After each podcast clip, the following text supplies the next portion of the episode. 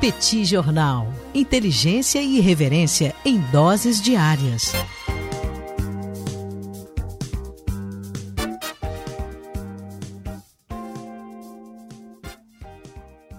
Olá, gente. Bem-vindos a mais um bate-papo do Petit Jornal. Esse é o episódio número 366. Estamos gravando aqui numa live no Instagram do Petit Jornal são exatamente 21 horas e 13 minutos, horário novo. Agora as lives do Petit Jornal, com exceção da segunda-feira, acontecem às 21 horas.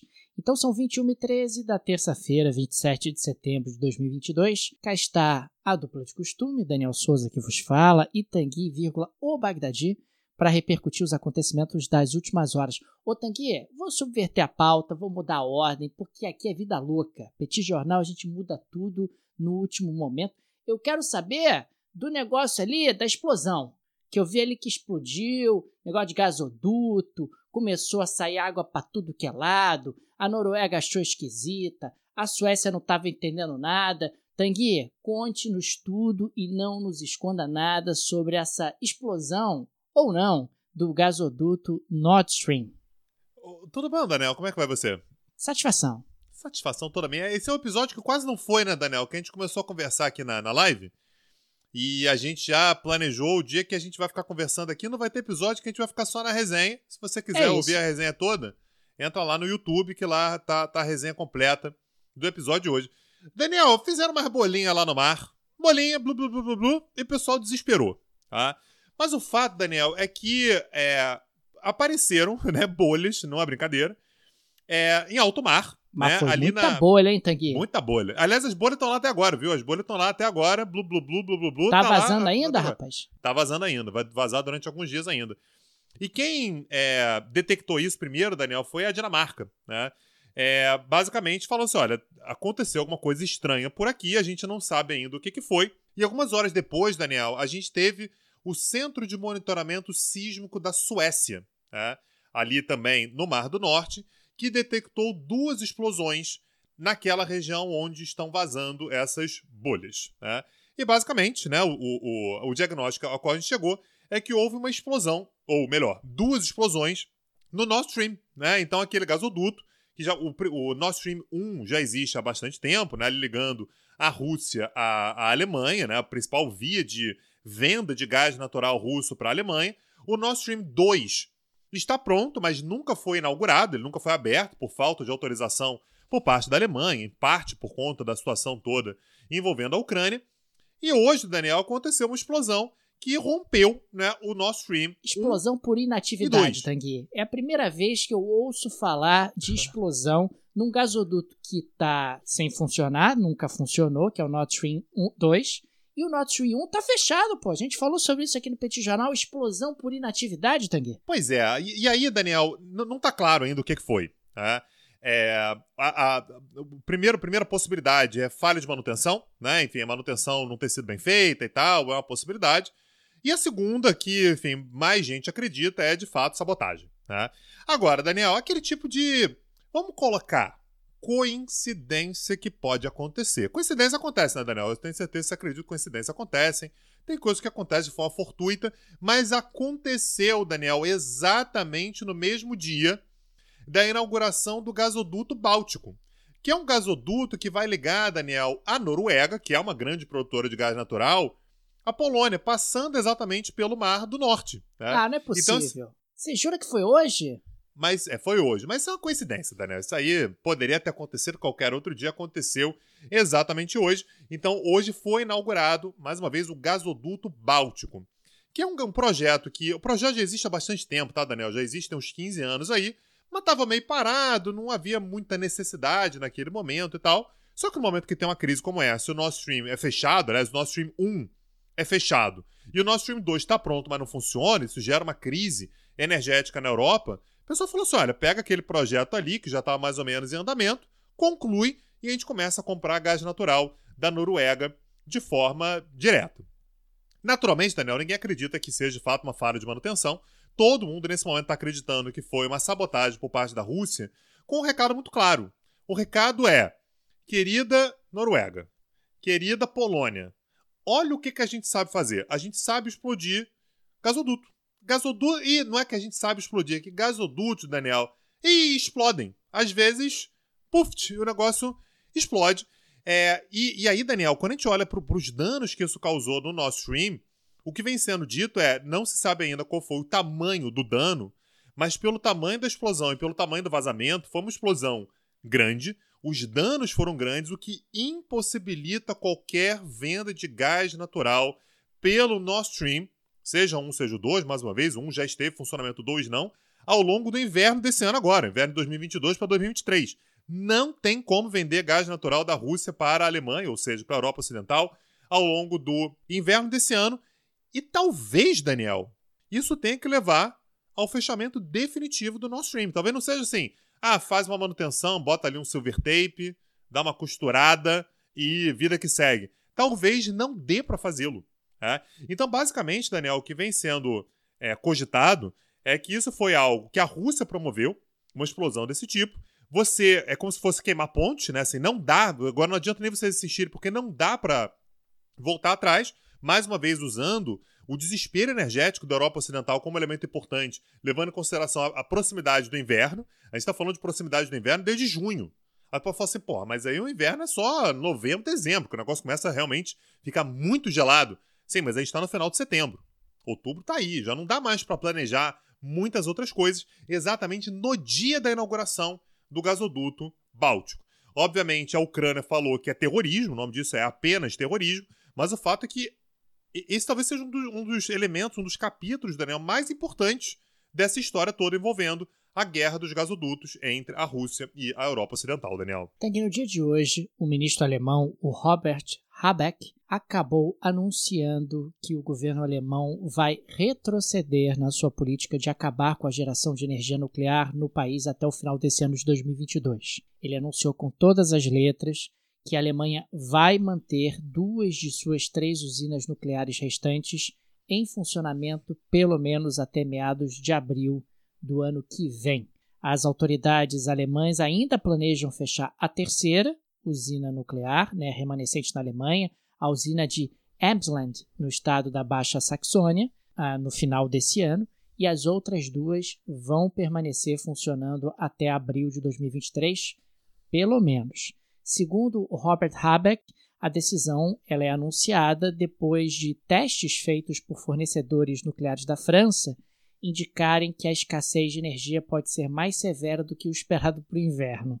Então, em bom português, a Alemanha está dizendo: olha, pelo menos duas das três usinas nucleares que ainda estão em funcionamento vão continuar funcionando, gerando energia, pelo menos durante o inverno desse ano. Afinal, a gente não tem muita muito controle do que efetivamente pode acontecer durante esse processo. Então, as duas usinas alemãs, né, a Isar 2 na Baviera e a Neckwenstein ao norte de Stuttgart, vão continuar funcionando por conta desse esforço necessário para evitar uma possível falta de energia, um possível apagão dentro do território alemão no próximo inverno. É uma decisão importante porque a Alemanha está voltando atrás no seu movimento, na sua promessa de encerrar a geração de energia através de usinas nucleares até o final de 2022. E claro, a gente sabe que dependendo do que aconteça, pode ser que as duas usinas nucleares que continuarão em funcionamento até abril tenham a sua vida útil ainda mais prolongada, dependendo do que aconteça no mercado de energia. Daniel, eu, tô olhando pro cenário geopolítico e tô achando que as coisas estão tranquilas, sabe? Eu acho que tem um conflitozinho ah, com a besteira. É, gasoduto guerra. explodindo, guerra aqui, guerra entre Armênia e Azerbaijão, guerra entre Rússia e Ucrânia. Aí você tem umas outras tensões ali naquela ilhazinha que tem ali no Pacífico, Daniel, como é que é o nome? Taiwan, possibilidade de guerra por ali. Então eu acho, Daniel, que era um momento propício para a gente abrir mais uma frente de disputa geopolítica. Estou falando isso, Daniel, porque os Estados Unidos estavam fazendo uma patrulha de rotina no Estreito de Bering. O Estreito de Bering é exatamente aquele estreito que fica entre o Alasca, que atualmente é um território americano, já foi russo, aliás, né, mas atualmente é um território americano, e a pontinha é, oriental da Rússia. Né? Ali, o, o, o, estreito, Daniel, na, na, sua parte mais, mais, próxima, né, ela coloca Estados Unidos e Rússia a apenas 13 quilômetros de distância. Né, então, realmente, muito, muito perto. E naquela região do mar de Bering, tinha uma, uma patrulha de rotina dos Estados Unidos que avistou dois navios da Marinha Chinesa em formação com quatro navios, navios da Marinha Russa. Sempre os dois juntos, tá? Então, dois navios da Marinha Chinesa e quatro navios da Marinha Russa em formação, ou seja, estavam ali juntos, né, ali nas proximidades. E lembrando, quando a gente fala sobre o Mar de Bering, a gente está falando sobre uma região que é muito próxima ao Ártico. E o Ártico, Daniel, é uma região, a gente já falou aqui algumas vezes, mas eu acho importante reforçar isso. O Ártico é uma região que é uma fronteira geopolítica importantíssima e que tanto a Rússia quanto a China têm a intenção de explorar. A gente está falando sobre uma região com muitos recursos naturais, então, inclusive gás e petróleo. Né? Então, a gente está falando ali sobre recursos energéticos importantes. E com o aquecimento global, por isso que é importante deixar claro que nem todo mundo fica chateado com o aquecimento global, não. Com o aquecimento global, as águas do Ártico elas se tornam mais navegáveis. Eu não estou dizendo que é uma navegação fácil, naturalmente é uma região absolutamente hostil do ponto de vista climático, né, do ponto de vista ambiental. Você continua tendo dificuldade de navegar por conta das águas congeladas, mas é muito menos do que era há algum tempo atrás. Então, a reação americana a essa patrulha foi naturalmente de se contrapor da forma que a gente chama de presença com presença, né? Então você vê navios de outros países, você coloca os navios americanos ali para fazer presença, para estar ali, mas de qualquer maneira isso chama atenção, Daniel, para o fato de que o Ártico muito provavelmente vai ser uma região de disputa também. Lembrando que é uma rota importante, né? Quando a gente fala sobre cruzar é, longas distâncias pelo Ártico, é como se fosse um atalho. Você pode fazer isso por outros mares, mas pelo Ártico é algo muito mais direto. Você imagina tentar fazer algum tipo de comércio entre o, o Mar do Norte e a China, por exemplo. Você pode dar a volta por baixo, claro que pode, tem outros caminhos. Mas se você fizer pelo Ártico, o caminho é muito mais direto, o caminho é muito mais rápido. E isso foi algo dito na semana passada pelo secretário-geral da OTAN, o Jens Stoltenberg. Ele avisou sobre o crescente interesse da China no Ártico e a intenção russa de ampliar as suas forças militares na região, inclusive com a criação do Comando Ártico Russo. Aliás, a própria China, Daniel, ela, ela já se considerou um estado semi-ártico. E isso aqui pode parecer piada, mas não é, tá? A, a China, importante lembrar que ela está no hemisfério norte e ela não está tão longe do Ártico quanto a gente costuma é, é, imaginar. Ela está razoavelmente perto, não é pertinho, né? Mas está razoavelmente perto do Ártico. Então, isso provavelmente é algo que a gente vai acompanhar bastante, mas de qualquer maneira, dessa vez agora o alerta foi feito pelos Estados Unidos e é, ainda mais importante, né, ainda mais interessante, é que esses navios eles já estavam dentro da zona econômica exclusiva norte-americana. Lembrando, zona econômica exclusiva não é espaço de soberania, mas é um espaço que somente os Estados Unidos podem atuar economicamente. O trânsito ali é permitido, desde que não tenha uma finalidade comercial ou econômica. Mas denota proximidade denota que esses navios estavam muito perto daquilo que a gente pode considerar que é de fato o território marítimo dos Estados Unidos. Então, Daniel, nesse momento de tranquilidade, nesse momento de calmaria da geopolítica global, eu acho que o Ártico ele pode vir para dar uma cor, Daniel, para dar ali uma avivada né, nas tensões a gente ter mais pauta ainda aqui no Petit Jornal. Ô, Tanguy, você sabe que continua repercutindo aquele pacote fiscal anunciado pela nova primeira-ministra do Reino Unido, Alice Truss. Desta vez, quem acabou puxando a orelha da Liz Truss foi justamente o Fundo Monetário Internacional, pedindo com todas as letras para que ela reconsidere esse pacote de corte de impostos de 45 bilhões de libras, argumentando que esse pacote poderá contribuir para inflação. Claro, se de um lado você está cortando impostos e do outro você está aumentando gastos, você está fazendo uma política fiscal duplamente expansionista, dentro de um contexto onde a inflação já está pressionada por outros vetores, o fiscal será mais um vetor a pressionar a inflação e, consequentemente, isso é preocupante. É, nós havíamos destacado isso quando a Liz Truss anunciou justamente esse pacote fiscal, que a repercussão não tinha sido boa e de lá para cá a coisa não melhorou. E Tanguy, no dia de hoje, a Ngozi Okonjo, que é a secretária, a diretora-geral da Organização Mundial do Comércio, destacou que o mundo está entrando numa recessão. Veja você, Segundo ela, temos múltiplas crises, choques simultâneos, como choque de energia, clima, preço dos alimentos, atingindo os países ao mesmo tempo, rapaz. Que coisa impressionante, surpreendente essa declaração. E quando questionada sobre o que fazer nesse momento para melhorar o ambiente do comércio internacional, para recuperar o crescimento da economia mundial, ela sugeriu que a guerra acabe.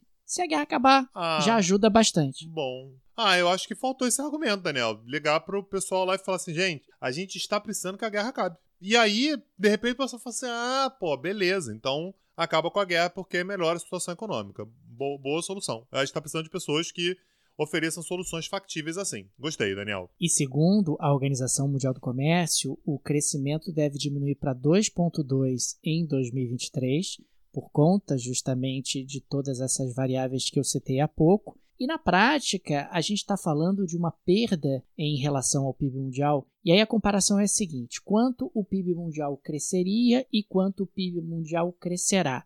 E a diferença, segundo a OMC, nesses dois anos é de 2,8 trilhões de dólares, o que na prática significaria dizer que toda essa desorganização da economia global teria esse tamanho de impacto, o que é bastante coisa. 2,8 trilhões de dólares, basta destacar que supera o PIB do Brasil, por exemplo. É mais do que o PIB do Brasil por conta de uma desorganização da economia mundial que tem como vetor principal a guerra entre Rússia e Ucrânia. Beleza. Daniel, nessa segunda-feira, né? Lembrando, a gente está gravando esse episódio aqui na terça-feira, dia 27. Então, ontem, segunda-feira, a polícia do Uruguai prendeu o chefe da segurança pessoal do presidente do país, o Lacaille Pou. Tá? É, o nome do cara é, é, é Alejandro... o Gregório Fortunato, é isso? É, é o Gregório Fortunato do, do Lacaille Pou, o certo. senhor Alejandro Astesiano. Acaba mal esse, isso, hein, Tanguy? É, esse cara foi preso, Daniel, sabe por qual motivo? Ele estava participando do esquema para ajudar russos que queiram fugir da Rússia no momento de crise, no momento de dificuldade, no momento de convocação e tal, a fugirem da Rússia e irem para o Uruguai. Basicamente, Daniel, ele forjava, na verdade, ele participava de um esquema bastante complexo que ajudava a forjar é, documentos mostrando que. Isso aqui é maravilhoso. Os russos eram filhos de uruguaios. Esse russo aqui que nasceu em Kazan, esse russo aqui que nasceu em São Petersburgo, ele é filho de uruguaio. Olha aí, então, como filho de uruguaio, dele, ele tem... O pai dele é de Montevidéu. A mãe é de Punta del Este. Você não sabia disso, não, rapaz? E o avô Exato. é do Chuí. Pois é. E aí, Daniel, acontecia do russo querer vir pro Brasil, ele arrumava ali um parentesco, é filho do uruguaio, e esse camarada se passava como um grande do Uruguai, um, né, chimarrão e dulce, de leite, Daniel. E esse cara vinha para o Uruguai, portanto, para fugir é, da crise, enfim, da guerra, do que a pessoa quisesse para fugir lá. E aparentemente, Daniel, algumas centenas de russos vieram para o Uruguai, vieram para a América do Sul, para o Uruguai especificamente, exatamente com base nesse esquema. O Lacaille Paul diz que não sabia de nada. Daniel, eu sinceramente acredito. Não é possível que o presidente. não é possível que o presidente ia saber um negócio desse por quê? Por que, que ele ia fazer isso, né? Não, não pra tem que, que ele ia se meter nisso, né? O que, que ele tem a ganhar é. com isso? Então, assim, me pareceu muito sincero, né? Que o Lacaille Paul falasse assim, mas que porra é essa? Como assim, cara? O cara tá agenciando a vinda de russo e tal. E o Astesiano, Daniel, esse, esse chefe da, da segurança pessoal do presidente, até outro dia estava numa viagem no exterior com o presidente, com os filhos dele, com os filhos do presidente. Então, Daniel, é isso, é o esquema. Se alguém aí quiser ir pro Uruguai, sei lá, quiser, quiser se asilar lá, tem um camarada lá bom, tá? um contato bom lá, amigo do presidente, assessor direto do presidente, que pode arrumar uma filiação uruguaia e você vai para lá com tranquilidade. O camarada foi preso, Daniel. O senhor Alejandro Asteliano tá? foi preso no Uruguai no dia de ontem, Daniel. Otang, foi divulgado o índice de confiança do consumidor dos Estados Unidos e surpreendeu positivamente. Veja você, o índice de confiança bateu 108 pontos. Sempre que ele está acima de 100 pontos, significa que os consumidores estão achando que a economia vai melhorar nos próximos meses. Sempre que está abaixo de 100 pontos, significa que os consumidores acham que a economia vai piorar. E o que, isso tem a ver? A importância é que consumidores mais otimistas tendem a consumir mais e, consequentemente, a economia tende a ser impulsionada positivamente. Quando os consumidores estão pessimistas, eles consomem menos e a economia afunda. Pois bem, nós estamos falando de consumidores americanos cada vez mais otimistas, achando que a economia americana vai bombar o que vai impulsionar, sem dúvida alguma, o consumo do país ao longo dos próximos meses. Eu estou cada vez mais impressionado, Tanguy, com a resiliência da economia americana, com a capacidade da economia americana de apresentar bons indicadores, mesmo no meio dessa confusão internacional que nós temos observado. E mais, me parece que a economia americana está mais bem equipada do que outras economias do mundo. Destaque é, na comparação em relação à União Europeia, destaque na comparação em relação à China. Ela está mais bem equipada para enfrentar os atuais desafios. Afinal, estamos falando de um país que tem um mercado consumidor gigantesco, então, em um processo de internalização produtiva, ele naturalmente consegue um diferencial interessante, produzindo para abastecer esse mercado doméstico que é gigantesco. Estamos falando de uma economia americana que é uma grande produtora, exportadora de energia, dentro de um contexto onde a energia se tornou um enorme gargalo ao crescimento, ao desenvolvimento econômico. Temos uma economia americana que é uma grande produtora e exportadora de grãos. E esse é, esse é um aspecto que às vezes a gente esquece. Os Estados Unidos são uma potência agrícola e, consequentemente, dentro de um contexto como nós estamos vivendo agora, acaba sendo um elemento diferencial. Portanto, a economia americana continua dando bons sinais.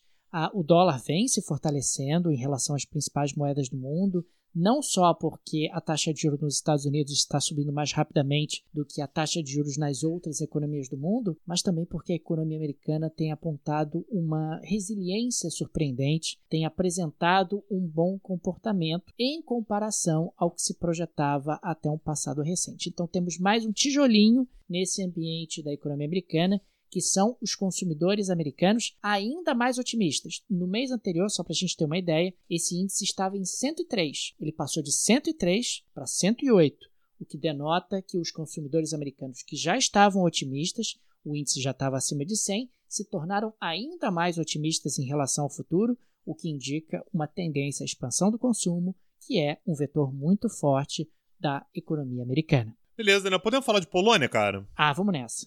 Daniel, você entende de psicologia? Behaviorismo? Ah, behaviorismo teoria... entendo. Gosto. Então, te... ah, você gosta, sua cara. Teoria é, cognitivo-comportamental é uma ótima Gosto forma também, de você... cara. É... Isso é vanguarda, discussões você... de vanguarda é, na área certeza, econômica. São discussões super atuais ali. A década de 50 foi outro dia, né, Daniel? Então, assim, é uma questão que está super atual para é, lidar, por exemplo. Eu Opa. acho 1385 ontem, você sabe, porque é a data da Batalha de Aljubarrota. Você acha que eu não vou achar os anos 50 ontem? Os anos 50 é uma hora atrás, rapaz. É Ô, Daniel, 1385, Aljubarrota? É isso, 1385. Foi pertinho, foi da Batalha do Coço. Foram, tempos ali que o Petit Jornal, na época, devia bombar também, cara. Olha Porque aí, cara, a Batalha tá do vendo? Coço foi 1389, você veja você, né?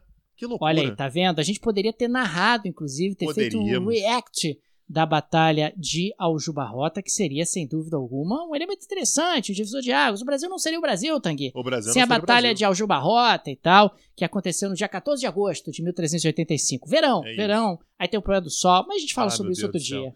Gente, esse é o problema de conversar com o Daniel. A gente começa a falar de teoria cognitivo-comportamental e behaviorismo, ele começa a explicar da altura do Sol e que o Sol foi que ofuscou os soldados franceses e foi por isso que Portugal venceu a Castelhanos, guerra. Tanguy. Castelhanos. Apoiados pelos franceses, mas castelhanos é, eram soldados. Daniel. Enfim, vamos voltar para a Polônia, pelo amor de Deus. Então, Daniel, a Polônia, ela, ela gosta da teoria behaviorista e ela dá o reforço positivo, Daniel. Então, qual foi a história? A Polônia, ela já vem pressionando tem algum tempo para que a Alemanha, sua vizinha Alemanha, nacionalize todas as empresas russas, principalmente de energia, que estão no país. Algum tempo atrás a gente falou que a Alemanha já nacionalizou a Gazprom, né, a subsidiária da Gazprom, que fica no país. E no dia 16 de setembro agora, né, então tem pouco mais de 10 dias, a Alemanha nacionalizou duas subsidiárias da Rosneft, que também é uma empresa é, de energia é, russa. Tá? A Polônia ficou felicíssima, Daniel. A Polônia falou assim: porra, agora, agora sim. E a Polônia, Daniel, sabendo que quando você pede alguma coisa e essa coisa é atendida, você tem que dar um reforço positivo para você incentivar aquela outra, aquele outro indivíduo a fazer aquilo mais vezes, resolveu, Daniel, dar um prêmio para a Alemanha. Então, no meio desse, dessa crise entre Polônia e Alemanha, a Polônia reclamando que a Alemanha não faz o suficiente, a Polônia reclamando que a Alemanha é amiga da Rússia, a Polônia enchendo o saco da Alemanha, a Polônia resolveu dar um presente para a Alemanha, Daniel, e disse o seguinte: a Polônia vai passar para a Alemanha 100% do seu excedente de petróleo daqui para frente, Daniel. Todo o petróleo polonês que sobrar vai ser enviado para a Alemanha. Aí você fica me dizendo que a Polônia é sem freio. É um país razoável, Daniel. Ela só pede alguma coisa. Se você não atender, ela dá chilique. Se você atender, ela te dá petróleo. Então tá aí, a Alemanha ganhando um reforço positivo da Polônia. Foi só nacionalizar a Rosneft que a Polônia tá dizendo, é, tá vendo a Alemanha. Foi nem difícil. Foi só você fazer o que Dona Polônia falou, que você ganha petróleo. Então, nesse momento, Daniel, a Polônia está comprometida, lembrando que a Polônia tem reservas de petróleo, não são enormes, mas tem. Então, a Polônia tem um pequeno é, excedente de petróleo todos os anos. Ela vai repassar 100% do seu petróleo excedente para a Alemanha, Daniel. Ô, Tanguy, vamos falar sobre oligarcas. Vambora, solta a vinheta aí. Hunting Russian oligarchs. Tanguy, você sabe que a estratégia de sancionar oligarcas está dando certo. A gente tem falado sobre isso aqui no Petit Muito Jornal. A guerra está retrocedendo. Opa, Os oligarcas estão sendo perseguidos. A gente tem falado sobre isso aqui. a Pois casa bem. caiu. Pois bem, Tanguy, no momento em que estão sendo realizados referendos né, em regiões ocupadas pela Rússia, dentro do território ucraniano, o que o Reino Unido decidiu fazer? O Falou, que, ó, Daniel? Isso é Ah. bagu- não é bagunça, não. Não é bagunça, não. Vocês estão fazendo referendos, eu sou contra esse referendo. Vou botar mais gente na lista de sancionados. É isso. Essa é a minha atitude. É dessa maneira que nós vamos enfrentar esse ataque da Rússia ao território ucraniano, a autodeterminação do povo ucraniano. O fato, Tanguy, é que entrou um monte de gente. Tem 92 novas entidades e pessoas sancionadas. Estamos falando aí do governador de Kherson, Estamos falando do diretor de Educação e Ciência em Luhansk, o governador de Zaporizhia, o vice-presidente de Donetsk. Vai ficar ruim, Tanguy. Também temos aí diretores de grupos imobiliários, diretores de siderúrgicas, 23 indivíduos ligados ao Gazprom Bank, 16 ligados ao Soberbank e 10 ligados ao Sovcombank, além de outros oligarcas russos. No total, até agora, Tanguy, o Reino Unido já sancionou mais de 1.200 indivíduos e 120 entidades em retaliação a essa guerra que a Rússia está implementando contra o território ucraniano. Então, é isso, Tanguy. Diante desse referendo ilegal, classificado como ilegal pelos britânicos, eles reagiram. Reagiram colocando mais pessoas e mais entidades na lista de sanções. Agora não vai ter jeito, Daniel. Agora eu acho que a Rússia vai começar a voltar atrás, cara. Vai falar assim: não, pelo amor de Deus, fica aqui com Luhansk, Donetsk, eu não quero mais. Por favor, tira essas pessoas da lista. Não é isso que vai acontecer? Tenho certeza. É, acho que é isso, cara, porque o Reino Não Unido subiu o tom. Falou que, É. olha, os referendos são ilegais. Ilegais. Entendeu, Tanguy? Então, não sei. É, nós temos aqui, inclusive, uma declaração que está dizendo, por parte dos britânicos, que a agência de relações públicas favorita do Putin também foi sancionada. Olha que peso! O favorito eu achei maravilhoso. A agência de relações públicas favorita do Putin. Tá lá. Mas eu só Tá quero lá. essa, eu só gosto dessa, eu não trabalho com nenhuma outra. É essa que eu gosto. Agora o Putin não vai mais. Putin não vai ter tá mais deprimido, como, cara. É.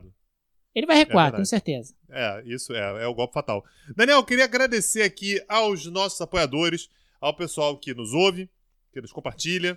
Isso é uma coisa que a gente ouve muito, né, Daniel? Poxa, eu falo pra todo mundo do Petit Jornal, gente, isso pra gente é muito gratificante. Então, isso faz uma diferença enorme, você não tem ideia. Na verdade, o Petit Jornal é um projeto que só cresce por causa disso, por conta da, do carinho de vocês, da, da disposição que vocês têm de falar sobre o Petit Jornal e também os nossos apoiadores, né? Assim, a gente precisa também de ajuda para conseguir é, manter o nosso projeto, manter esse projeto cotidiano. Se tornou, de fato, um, um podcast virtualmente diário, né? Enfim, cinco vezes por semana a gente faz esse bate-papo aqui.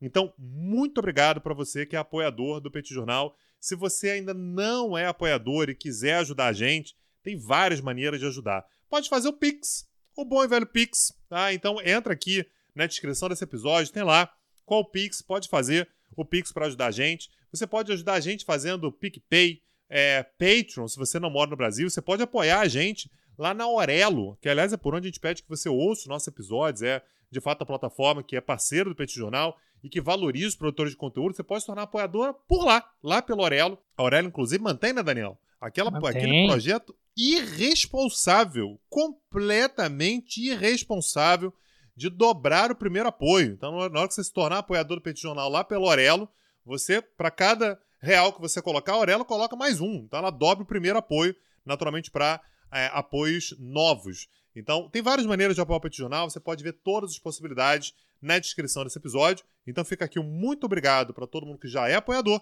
E se você não é apoiador ainda, é, clica aqui, né, dá uma olhada na descrição desse episódio para ver todas as possibilidades de se tornar apoiador do Petit Jornal. Tanguy, fica também o convite para o pessoal assistir a aula gratuita do Petit Jornal, que foi gravada no dia de hoje, 27 de setembro. Ela está lá disponível no YouTube do Petit, uma aula sobre organizações internacionais africanas. Falamos bastante sobre o projeto de integração do continente africano, sobre os princípios, sobre como esse processo tem avançado ao longo do tempo. Dá uma olhada no YouTube do Petit Jornal, tem essa e várias outras aulas gratuitas. E fica o convite para o pessoal conhecer o projeto irmão do Petit Jornal, que é o petcursos.com.br, que é o streaming de atualidade do Petit, que tem cursos sendo produzidos desde o ano de 2020. Dá uma olhada no petcursos.com.br, que eu tenho certeza que você vai gostar de vários dos cursos que estão lá disponíveis, dos vários cursos que estão lá ah, sendo apresentados no cardápio. Inclusive, na semana que vem, começaremos um novo curso, um curso que será o primeiro dedicado ao continente africano. E eu e Tanguy resolvemos começar devagar, começar pelo seguro, começar pelo que a gente conhece. E vamos, neste primeiro curso dedicado ao continente africano, falar sobre Angola e Argélia, né? Angola, com a qual eu tenho ligações. Meu pai nasceu em Angola, viveu em Angola até os 17 anos. É um país que sempre despertou o meu interesse e, e sobre o qual eu tenho estudado ao longo dos anos. E Argélia, pátria do pai de Tanguy, o Bagdadi, que também tem ligações emocionais com esse país do norte da África. Não é isso, Tanguy? É isso. Então a gente vai falar um pouquinho sobre a formação desses países, a descolonização. A parte boa, Daniel, é que dá pra gente falar sobre algumas coisas que estão nos dois, né? O colonialismo europeu, processo de independência, a guerra civil, o partido único no poder desde a independência até hoje, né? Então, no caso da, da, da Argélia, de 62 até hoje, continua lá o, o, a Frente de Libertação Nacional. No caso de Angola, o MPLA também, de 75 até hoje, né? De forma ininterrupta no poder nesse país. A guerra civil, né, na, na, em Angola foi na década de 80, na, na Argélia foi na década de 1990, mas ainda assim é um ponto em comum. E todos os desafios contemporâneos, então vai ser um passo, né, um, um espaço, na verdade, para a gente conseguir fazer essas discussões contemporâneas e começar a falar sobre o continente africano nos nossos cursos. Era, uma lacuna, né, Daniel? Até hoje a gente não tinha nenhum curso sobre o assunto, sobre, sobre o continente africano. E uma das questões era como começar, né? Por onde que a gente começa a falar sobre a África? Então tá aí o primeiro curso sobre o assunto Angola e Argélia, Daniel. Semana que vem, é 19 horas, terça-feira, 19 horas, horário novo. Se você quiser é, se tornar aluno do Petit, do Petit Cursos, petcursos.com.br. Não é isso, Daniel? Amanhã estamos de volta. Valeu, tchau, tchau. abraço, gente. Tchau, tchau. Petit Jornal. Inteligência e irreverência em doses diárias. Acesse www.petijornal.com.br.